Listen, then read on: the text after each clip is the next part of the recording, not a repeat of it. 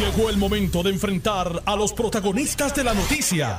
Esto es el podcast de En Caliente con Carmen Jovet. Saludos amigos, les habla Denise Pérez, soy la editora en jefe de Noticel y estoy feliz nuevamente. Yo sé que siempre digo lo mismo, pero es que mi felicidad no cambia. Hoy es jueves 2 de marzo y estoy aquí en el eh, ¿verdad? En, eh, en, el espacio de la amiga Carmen Jovet, a quien le deseo pronto, pronta muy pronta recuperación, igual que todos los radioescuchas que me han estado escribiendo y preguntándome qué onda, qué onda, cómo va la, la mujer noticia. Gracias a todos por apoyarme y por estar conmigo en este, en este espacio.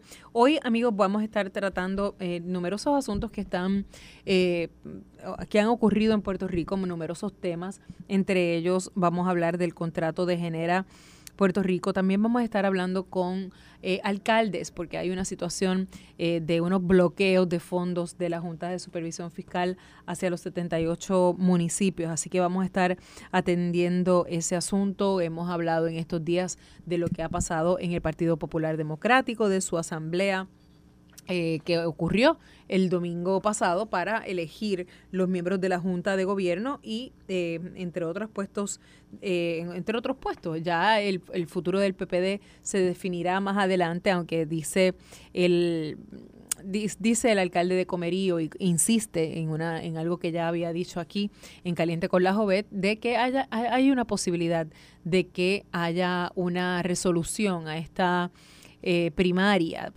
elección entre un presidente del Partido Popular Democrático y que cabe la posibilidad de que ese 7 de mayo, en lugar de llevar a cabo una elección de un nuevo presidente entre Carmen Maldonado, Jesús Manuel Ortiz y el alcalde de Villalba, pues que entonces haya finalmente una, un anuncio de presidencia. Ciertamente el alcalde de Comerío eh, respalda al alcalde de Villalba pero aquí claramente ha dicho Jesús Manuel Ortiz eh, en esta también en Caliente con la Jovet que no no va a ser objeto, no va a ser la persona que se retire de este proceso. Así que el PNP tiene sus propios eh, sus propias situaciones. Este fin de semana en la asamblea del PPD, del PNP que se realiza el domingo, el, sí, este domingo, sí, sí el domingo.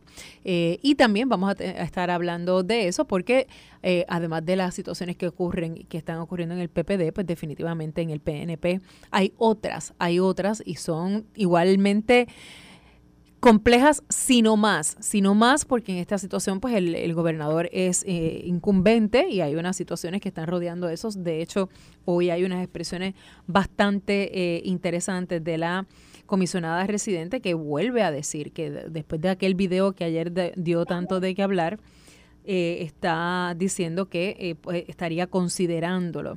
Así que eso es un secreto a voces para mucha gente otra gente lo descarta, otra gente está tratando de desviar esa situación para que no ocurra. Vamos a ver qué pasa.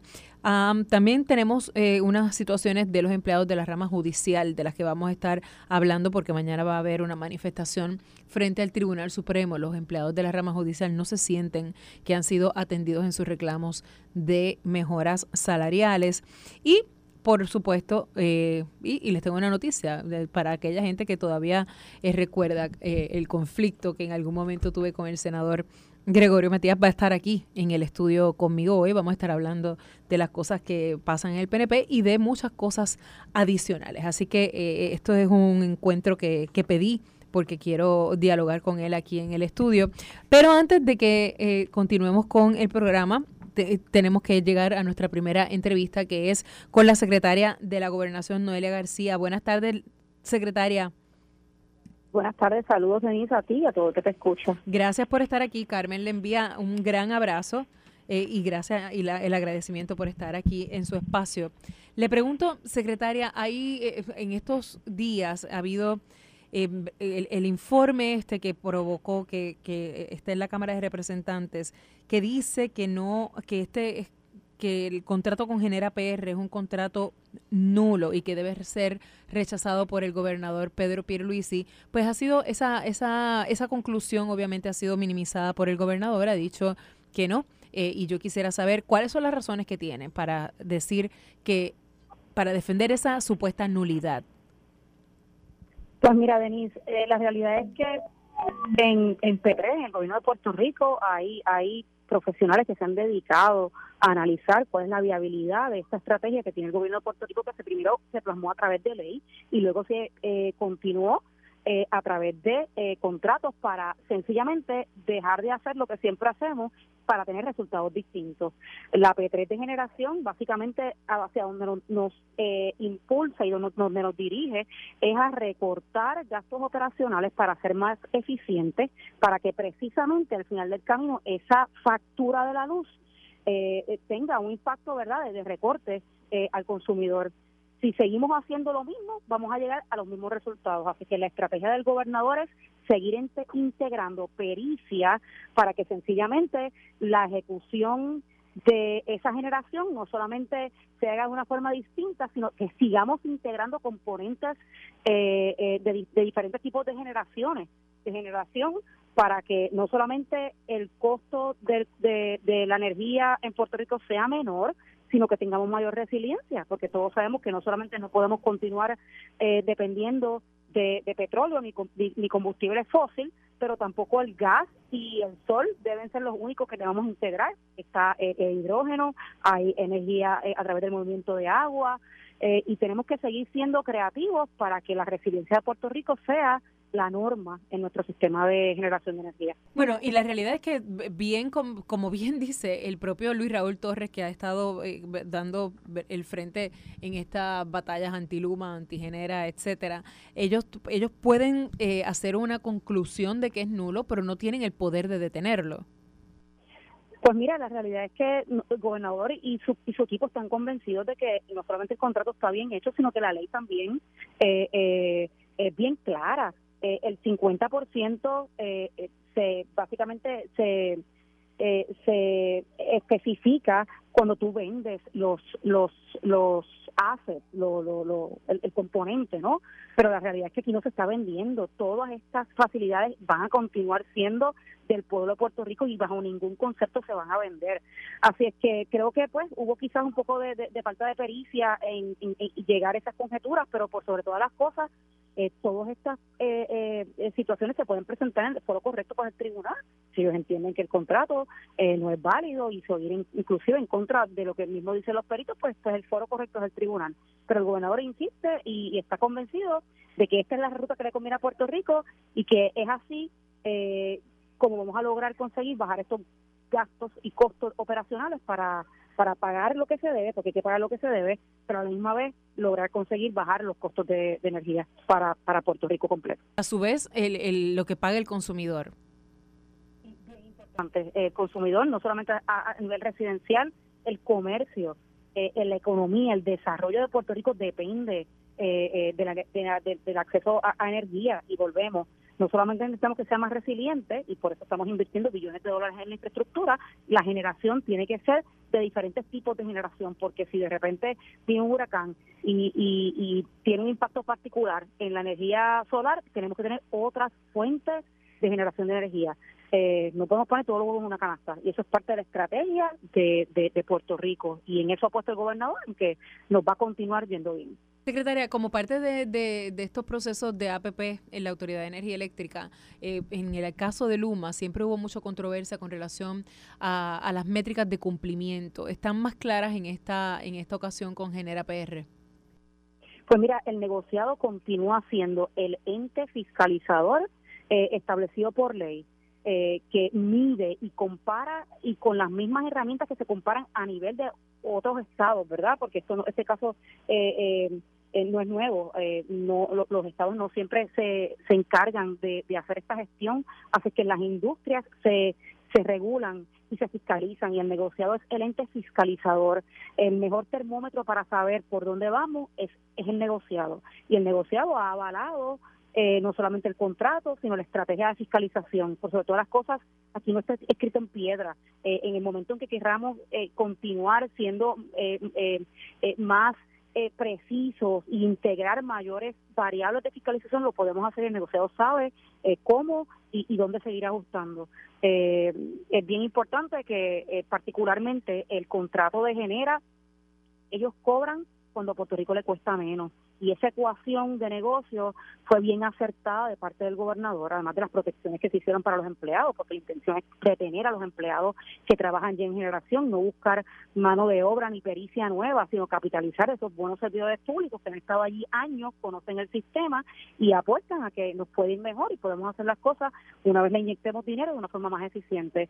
Eh, pues el gobernador eh, lo hizo bien cuando le dio paso al, al nueva P3 de Genera y a Puerto Rico le va a ir bien. Y hablando, ahora que usted lo trae, hablando de los de las personas que han trabajado en la autoridad y que han, verdad que, que han, han estado todo este tiempo ahí, pues son los precisamente los pensionados de la Autoridad de Energía Eléctrica quienes mayor preocupación tienen ahora de que su retiro y su el dinero que reciben mensualmente dependa de una decisión de, de, de una jueza cuando cuando ellos trabajaron pues no tenían esas condiciones a pesar de que el sistema de retiro de energía eléctrica no está administrado por la Administración de Retiro del Gobierno de Puerto Rico, el compromiso con ese retirado eh, del gobernador eh, es, es, es, igual que con cualquier otro servidor público.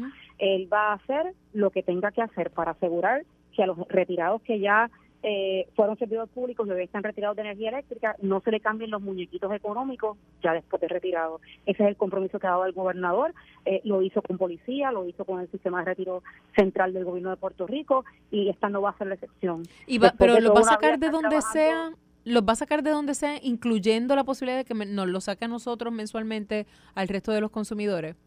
Pues la realidad es que no podemos eh, eh, impactar detrimentalmente a, toda la población en términos de la, de la ecuación que se use. Y la intención es precisamente seguir integrando estrategias para bajar costos operacionales, para que en el momento que nos identifiquen cuándo cuánto es lo que se tiene que pagar por eh, la quiebra y que dentro de todo ese dinero también está integrado lo de retiro, bajemos o, o tengamos el menor impacto posible si administramos bien si bajamos costos operacionales a costos eh, de mercado, eh, podemos absorber aumentos que vengan de imprevisto y es precisamente a esa eficiencia gubernamental que el gobernador quiere llevar este sistema.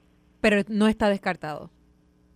No, no está descartado, pero el gobernador eh, ha, verbalizado que él, él, él se va a asegurar de que sea lo menos posible, porque sabemos que el agua, la luz, le pagamos todos, individuos, corporaciones, eh, eh, independientemente de su, su, capacidad económica, a todos nos impacta el costo de la luz. Y ese es su compromiso, que sea siempre lo menos posible. Secretaria, ahí además, y antes no quiero abusar de su confianza, pero ahora que la tengo aquí, hay una, hay una manifestación mañana de empleados de la rama judicial que sienten que a pesar de todos los ajustes que se han hecho en planes de retribución, en planes, etcétera, de aumento y alza a los empleados públicos, pues que ellos se quedaron atrás. Eso están los empleados primero, aunque es otra cosa, pero los, fiscales no han recibido el aumento que se supone que recibieran en enero. Eso número uno.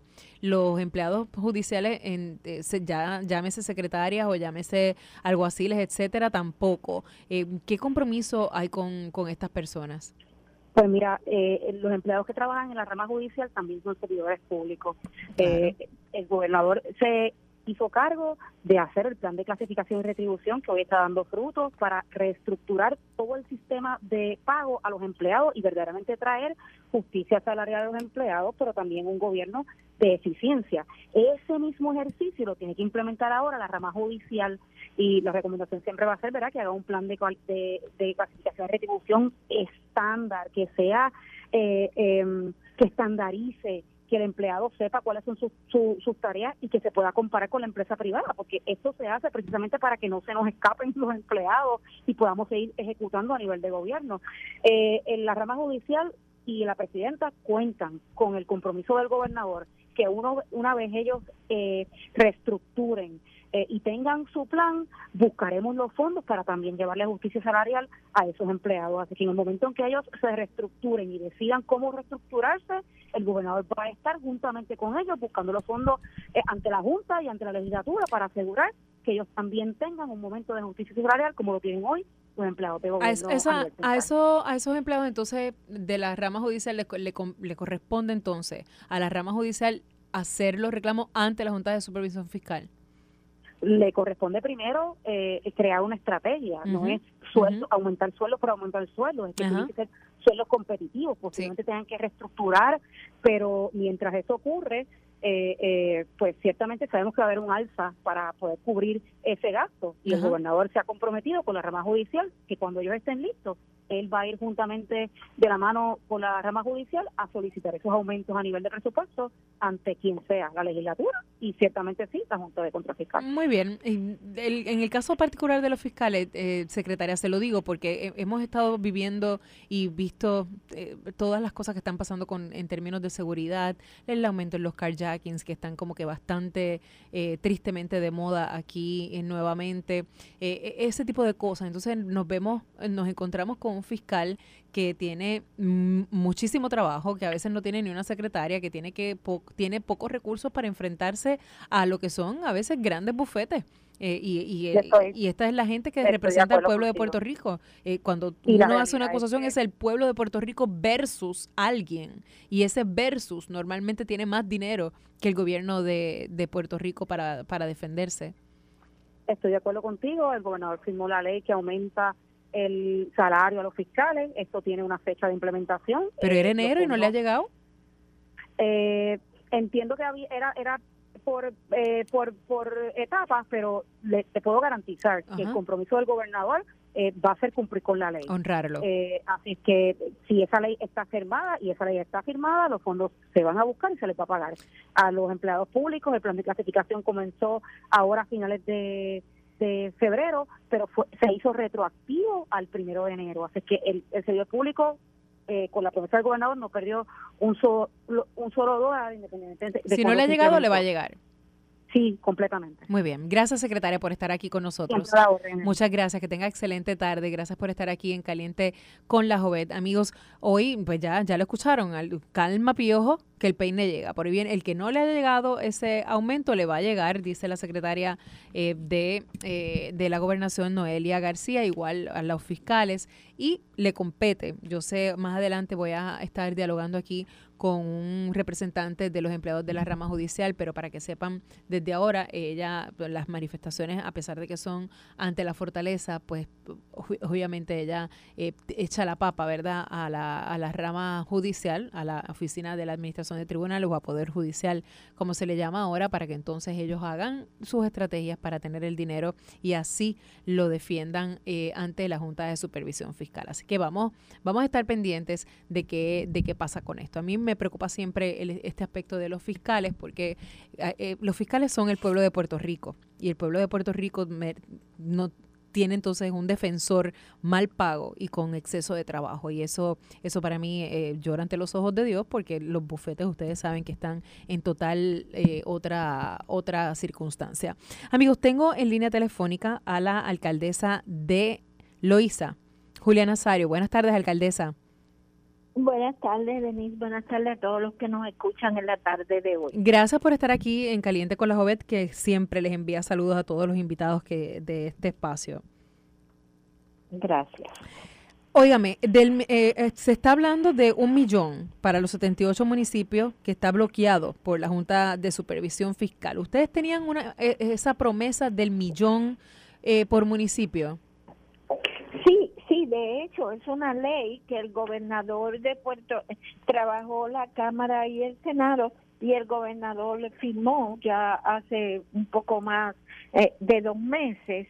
Eh, eran unos fondos identificados por el legislativo y que pide a Cámara y a Senado que entonces se le legisle. Esto va a la Junta de Control Fiscal y lo que tenemos entendido es que eh, la Junta no ha atendido eh, esta petición del gobierno de Puerto Rico. ¿Para cuándo se supone que hubiera sido el desembolso de ese dinero? Eh, cerca ya de diciembre, cerca de de diciembre se supone que eh, hubiésemos tenido la cantidad del millón que le correspondía a cada municipio. ¿Y usted estuvo en una reunión a principios de esta semana o ya, a, mí, a veces se me pierde los días, no sé si fue la pasada, pero... no, no, fue ayer, ayer. Ayer, Estaba con el alcalde de Villalba, el presidente de la, de la Asociación de Alcaldes, y quiero saber cuál fue el resultado de, de esa conversación, se hizo ese planteamiento que le dijeron. No, no, en esta reunión de ayer no se tocó ese tema porque íbamos enfocados a trabajar un fondo que se que el gobierno presenta en su en su plan fiscal para el nuevo año, su presupuesto eh, fiscal para el nuevo año y que es la cantidad de 150 millones de dólares eh, que estarían siendo distribuidas a los municipios, no para trabajar asuntos eh, que tengan que ver necesariamente con, con cosas que el alcalde quiera hacer, sino para atender las necesidades, las necesidades de los constituyentes, como es recogido de la basura, espejuelos, amas de llave, eh, todas esas cosas que se hacen y que son necesidades fundamentales de los ciudadanos pues eh, sabes que el fondo de equiparación desaparece en su totalidad y que nosotros perdimos los municipios 350 millones de ese fondo de equiparación y no queremos ¿verdad? volver a hablar de un fondo que ya no va a volver, así que se hace una propuesta para trabajar con un fondo de necesidades especiales. Alcaldesa, quiero aprovechar que la tengo aquí para preguntarle cómo, cómo le va el PPD, cómo lo vio el domingo en esa asamblea. Bueno, yo me la disfruté, yo me la disfruté un montón, grité, brinqué, eh, ciertamente. ¿Y estaban todos eh, gritando y brincando? ¿Habían algunos ahí con, con, con no, pañitos? No había nadie con mala cara, no había nadie con mala cara, todo el mundo estaba contento. De hecho, yo puedo decir, ¿verdad?, que hacía mucho, mucho tiempo que no iba a una asamblea de tanto avivamiento. Muy bien, y, y ¿Qué le parece? O sea, eh, el alcalde de Comerío ha dicho en múltiples ocasiones, no sé si es una estrategia o es que esto es algo que se está conversando entre los alcaldes, pero ha dicho él, eh, sabiendo, ¿verdad? Y estableciendo que, que, apoya la candidatura del alcalde de Villalba a presidir el PPD, que él tiene fe de que el 7 de mayo en, en realidad no se lleve a cabo una elección, sino que se... Eh, se anuncie un nuevo presidente. Eso significaría que otros dos tendrían que desistir de su aspiración. ¿Usted cree que eso va a pasar? Bueno, lo que pasa es que eh, eh, eso sería, en el, ¿verdad? Eso sería lo ideal, que los tres se pusieran de acuerdo. Lo que pasa es que poner nombre a quienes dos se tienen que retirar y el otro no, pues eso es lo que va en contra, ¿verdad?, de lo que son procesos democráticos tres buenos populares, tres dos excelentes hombres del Partido Popular y una mujer decidieron aspirar a la presidencia del partido. Pues entonces hay que dejar que se vaya a las urnas y el llamado es al que salga, que todos los demás nos unamos detrás del que salga. ¿Usted con quién está? el llamado. ¿Usted con quién está? yo estoy con Carmen Maldonado. Usted está con Carmen Maldonado. Siempre, siempre se ha, siempre se ha ¿verdad? solidarizado con, con la mujer, lo hizo con Carmen Yulín Cruz, que de hecho le pregunto, dice ella que el 23 de marzo va a anunciar eh, su aspiración política en Puerto Rico o su futuro político en Puerto Rico. ¿Qué le parece? Pues mira, excelente, Carmen Yulín y yo mantenemos una relación de amistad eh, muy, muy estrecha, yo la aprecio, la quiero un montón no sé qué es lo que va, a pesar de que nos hemos visto en los últimos días, no sé ciertamente qué es lo que va a anunciar y si lo supiera, ¿verdad? Tendría que respetar en su deseo de ser ella, no lo sé. Pero, la, veo aspirando, ¿la veo aspirando bajo la pava o por otro movimiento?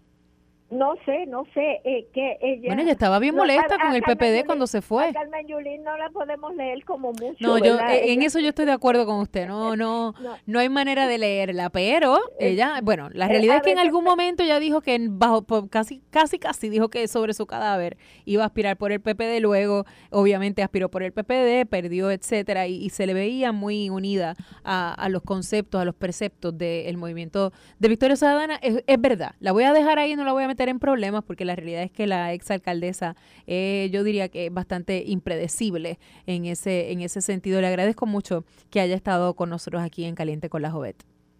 Gracias. Que tenga excelente tarde. Amigos, nosotros son las 2 y 28 de la tarde. Vamos a una pausa y regresamos rapidito en Caliente con la Jovet. Estás escuchando el podcast de En Caliente con Carmen Jovet de Noti 1630. Saludos amigos, son las 2 y 37 de la tarde y les doy la bienvenida a un nuevo segmento de En Caliente con la Jovet. Esta que les habla Denise Pérez. Estoy aquí contenta de estar con ustedes, amigos. Ahí en lo que aparecen nuestros próximos invitados, hay una, una situación que se acaba, que se denunció durante el día de hoy, que me parece bastante interesante, porque al fin y al cabo es dinero de, del contribuyente, es dinero de, de la gente de Guainabo la legislatura municipal de Guaynabo del PNP aprobó anoche el pago de 375 mil dólares para transar una demanda por acoso sexual del ex alcalde Héctor O'Neill. Ya desde eso ya hay dos exalcaldes, Héctor O'Neill y Ángel Pérez, que como ustedes saben fue acusado de corrupción pues eh, dice aquí eh, lo que informa la Asamblea Municipal es que este es el pago que está relacionado a la demanda que radicó la ex policía municipal Yemetami Díaz Sayas y su esposo Ángel Reyes, por la que el juez eh, Raúl Arias había decidido que el municipio de Guaynabo tendría que responder.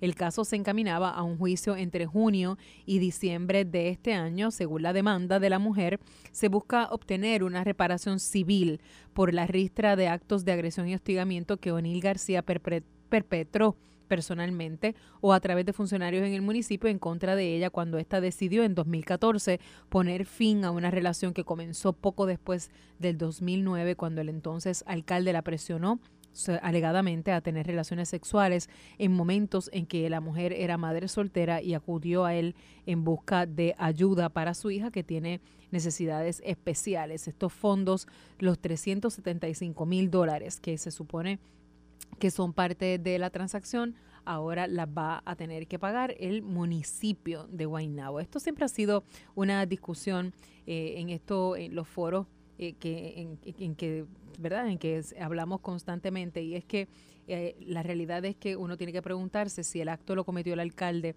cómo es posible que entonces sea el municipio quien finalmente tiene que atender este asunto, por más que esté eh, cobijado por algunos derechos de ley el alcalde, pero las leyes están para para enmendarse. Y esta me parece a mí que esa protección es bastante absurda, pero son 375 mil dólares que los contribuyentes del municipio de Guaynabo le van a tener que pagar a esta, a esta mujer por los hechos que cometió su alcalde. Así que esa, esa eh, pedimos, de hecho, dicho sea de paso, pedimos una reacción al municipio. Eh, el alcalde, el nuevo alcalde, que de hecho es hijo del exalcalde del que les estoy hablando, pues no, obviamente no estuvo, Eduardo Nin no estuvo disponible para hablarnos, ni sus abogados tampoco. Así que eh, por lo menos hicimos la, la, gestión, nos parece que es bastante eh, fuerte que sea el contribuyente quien tiene que pagar las faltas de un, de un alcalde. Pero bueno, ese, es otro tema. En, estoy esperando la llamada del representante José Quiquito Meléndez, que teníamos, tenemos unos momentos aquí de discusión con él, pero mientras tanto, y de hecho, hay, hay un audio, un video del ex del representante Quiquito Meléndez hoy haciendo como que más o menos lo que hizo la propia Jennifer González en el día de ayer que causó tanta eh, sorpresa y que eh, mucha gente entendió que era una, una puerta abierta para su candidatura a la gobernación. Perdóname. ¿Qué? Eh, pero no, no voy a tener entonces a Quiquito. Bueno, pues no ha aparecido eh, Quiquito, pero hay un video de él que son que está hablando del futuro y que le voy a poner un, poquitito nada más. A dar un poquito para atrás. Se lo. Cuente Mucha gente ha dicho que esto es parte de su interés de ser eh, eh, presidente de la Cámara de Representantes y que de hecho Quiquito Meléndez está eh, activamente buscando esa, esa posición, pero que todavía hay algunas dudas de sobre si de, de qué va a ocurrir finalmente. Eh, la realidad es que, aunque mucha gente puede decir que la de Jennifer González era porque está aspirando a la gobernación y la de Quiquito Meléndez porque está aspirando a la presidencia de la Cámara, la realidad es que nos encontramos de camino a una asamblea del PNP que se va a realizar el domingo y la mayor parte de los líderes hace este tipo de anuncios. Lo que pasa es que en el caso de ellos, como se sabe, ¿verdad? De, de otra de otras fuentes que tienen intereses eh, más allá del cargo que ocupan, pues es importante siempre ver quién da adelante con este tipo de mensaje y de hecho de eso queríamos hablar con él, si está eh, por ahí, sabe que estamos esperando eh, su llamada. Pero mientras tanto, vamos a hablar con el licenciado Alexander Adams, que es el comisionado de seguros de Puerto Rico. Buenas tardes, licenciado. Muy buenas tardes, Denis. Buenas tardes a todos los radios escuchas. Gracias por estar aquí con nosotros en Caliente con la Jovet. De nada, un placer estar con usted. Gracias, muchas gracias. Mire, lo, le quise hablar con usted porque hay una hay una situación que yo creo que empezó como una, una sospecha y luego se ha ido confirmando. Eh, hoy el Departamento de Transportación y Obras Públicas ha tenido que cerrar eh, unas estaciones oficiales de inspección en San Juan y en Bayamón con la sospecha de que hay truco en la venta de marbetes y que de hecho hay como una especie de, de movimiento concertado para beneficiar a una aseguradora eh, falsificando el, el, la intención del consumidor y yo quisiera saber si la oficina del comisionado de seguros está investigando esto. Sí, es correcto. La, la oficina del comisionado de seguros está investigando esta situación desde la perspectiva ¿no? de, de los formularios o la, las violaciones, posibles violaciones que se están incurriendo al derecho de libre selección que tiene el consumidor de escoger al asegurador del seguro de responsabilidad obligatoria de su preferencia. Tenemos constancia de situaciones que están ocurriendo eh, al respecto, en donde ahí en algunas estaciones eh, oficiales de inspección, centros de inspección, eh, se han identificado ciertos patrones o tendencias a, en beneficiar a un asegurador en particular. Igualmente, pues a través de querellas, específicamente tres querellas que tenemos presentadas y están bajo investigación en nuestra agencia, eh, pues hay formularios en donde hay doble marca o alegaciones en donde el asegurado dice que había escogido a, a, un asegurador, pero entonces en el formulario físico aparece marcado otro asegurador que no fue el que él eh, había escogido. Los casos que tienen son suficientes como para pensar eh, como, como para verlo como sospechoso en el sentido de que sea una cosa más grande que tres querellas? Eh, lo que sucede es que son tres querellas que, han sido presentadas no por personas de, manera individual, han sido presentadas por compañías de seguros, precisamente con estos son otros participantes, y, apuntan a patrones, o sea, hay, volumen alto. Sí, y, y pues en, en eso este, pues ciertamente eh, fueron dos de ellas fueron recientemente presentadas en el mes de febrero. Otra de ellas eh, había sido presentada en el, en el año 2019 eh, a través de la ASC. La oficina en el pasado la había cerrado, pero este servidor entonces eh, la volvió a abrir y está investigando esa situación. Según trascendió ayer en, en, la, en una vista pública, y de hecho eh, tengo aquí el, el recorte, el, el clip de noticel.com del reportero Antonio Gómez que estuvo ayer ahí, la asesora legal de Acodese, Jessica Forti Díaz, dijo, señaló directamente a la compañía que más seleccionan, en este caso del patrón que usted está mencionando, que es multinational, eh, y mi pregunta es si hay específicamente una investigación a esta aseguradora.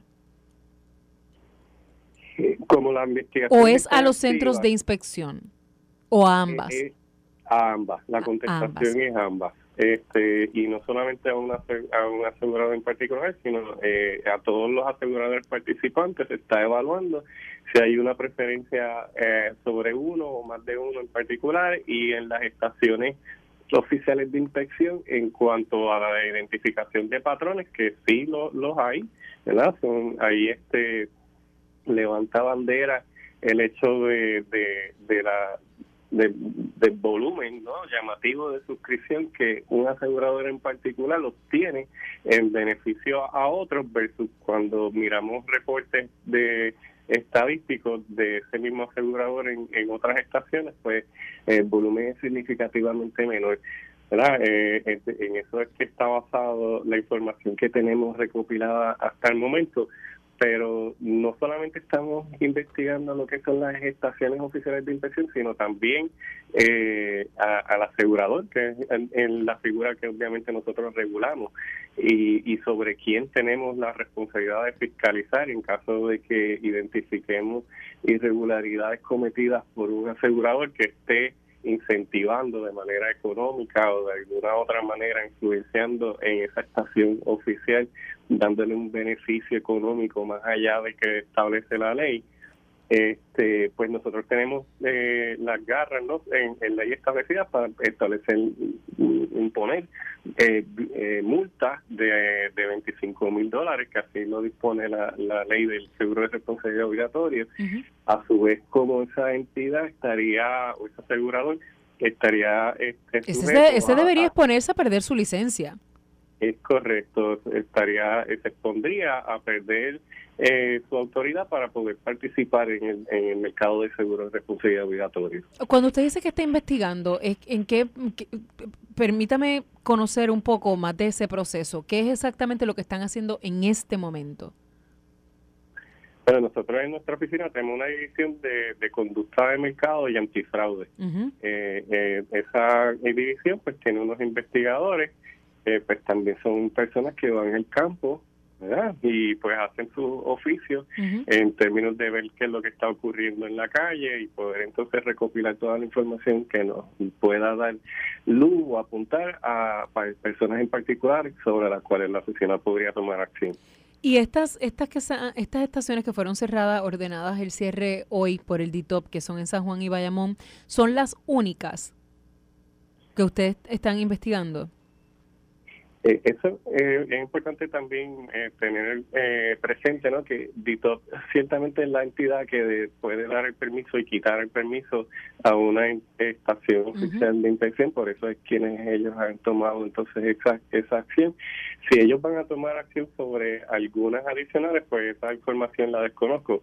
Por lo menos de nuestra parte, este tenemos investigaciones abiertas sobre mm, varias estaciones oficiales de inspección. ¿Cómo, ¿Qué se supone que haga un asegurado, una, un asegurado que, piensa que escogió X compañía y de repente choca, tiene que, eh, tiene que hacer uso de los beneficios de esa aseguradora y llega allí y le dicen, no, tú no estás aquí conmigo, ¿qué hace?